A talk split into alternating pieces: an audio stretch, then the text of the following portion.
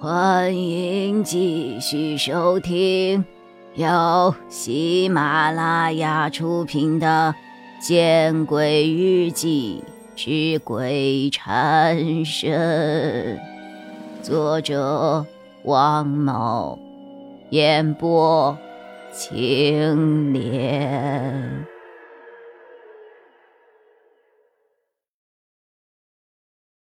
金思佳。他是谁呀？我疑惑的问。你先给屈刚画完，确定是他了之后，我再告诉你。阮老师一脸的谨慎。我点了点头，没有提出异议，便继续凭着印象，把那个女人的长相和特征继续的告诉屈刚。对，额骨再窄一点。嗯嗯，好，就这么宽。眉间距再拉开半厘米左右哦，对对对，再往下一点哦，差不多了。然后这个发型要改成波波头，哦，那个鬓发，鬓发那儿再长一点。我就像一个指挥官，指挥着屈刚在电脑上把那个横刀夺爱的可恶女人的相貌重现出来。就这样，完成了吗？屈刚看了看我，又看了看阮老师，似乎拿不定主意，不知道到底该问谁。我转过了头，看了一眼阮老师，见他的神情更加的凝重，我猜到这个女人可能真的就是他口中所提到的那个金思佳。嗯，我确定了，我点了点头。屈刚。也点了一下头示意，然后敲了一个回车键，最后他看向了阮老师：“录入到全国身份信息库进行核对吧。”阮老师叹了一口气。屈刚开始操作起他的计算机来。金思佳相似度最高，百分之九十八，其他的最高超不过百分之七十二点三。屈刚得出了结论。那，你再查查金思佳这两年的行踪。是。屈刚再次快速的操作电脑。二零零九年到二零一三年，于艺术大学广播电视专业就读。实际上，在二零一一年九月就申请了挂靠学籍了。果然呐，阮老师，现在。你能跟我们说说吗？这个金思家到底是何方人士啊？哎，阮老师咬了咬牙，他是一个官二代，他的父亲是国资委的办公室主任金吉明，难怪他家能够调动安控局。哈，没想到是这么一只大老虎啊！所有的人都陷入了沉默。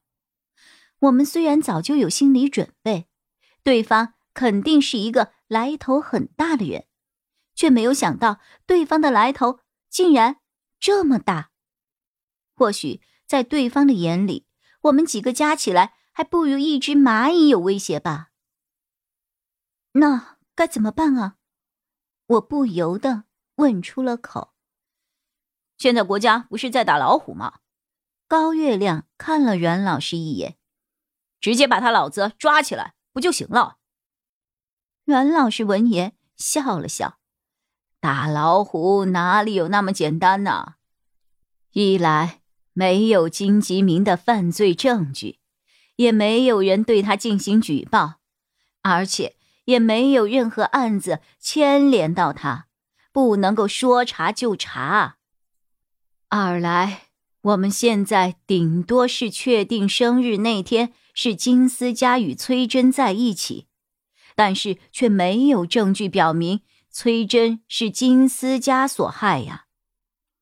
崔真的死，最大的嫌疑应该是他的姐姐崔敏，但是崔敏也死了，甚至连崔敏的好朋友李英也死了，现在是死无对证啊。怎么查呀？一句话，缺乏证据就可以了。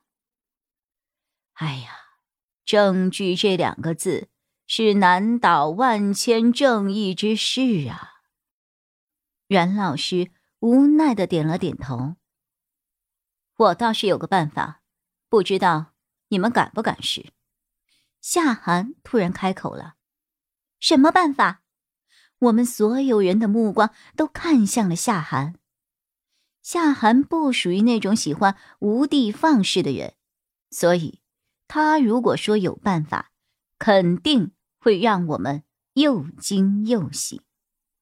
呃，曲刚，你先回去吧，记着这个事情千万不要到处乱说。阮老师看出了夏寒的迟疑，于是让屈刚先走。是，屈刚不愧是军人出身，坚决服从命令。阮老师的话，此刻对于屈刚来说就是命令。屈刚站起身一应，迅速收拾好了计算机，放入箱子，然后对阮老师敬了一个军礼之后，转身离开了。现在没有外人了，阮老师把门关上了，言下之意很明显：夏寒，你可以继续说了。夏寒想了想，我说的办法就是招魂仪式。招魂仪式，所有的人都有些不解。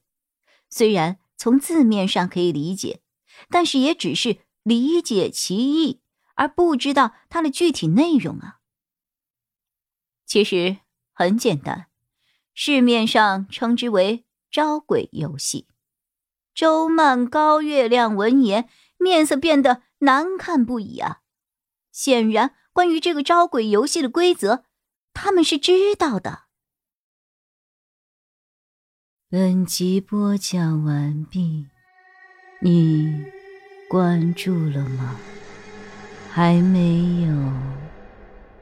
那，你转头看看身后。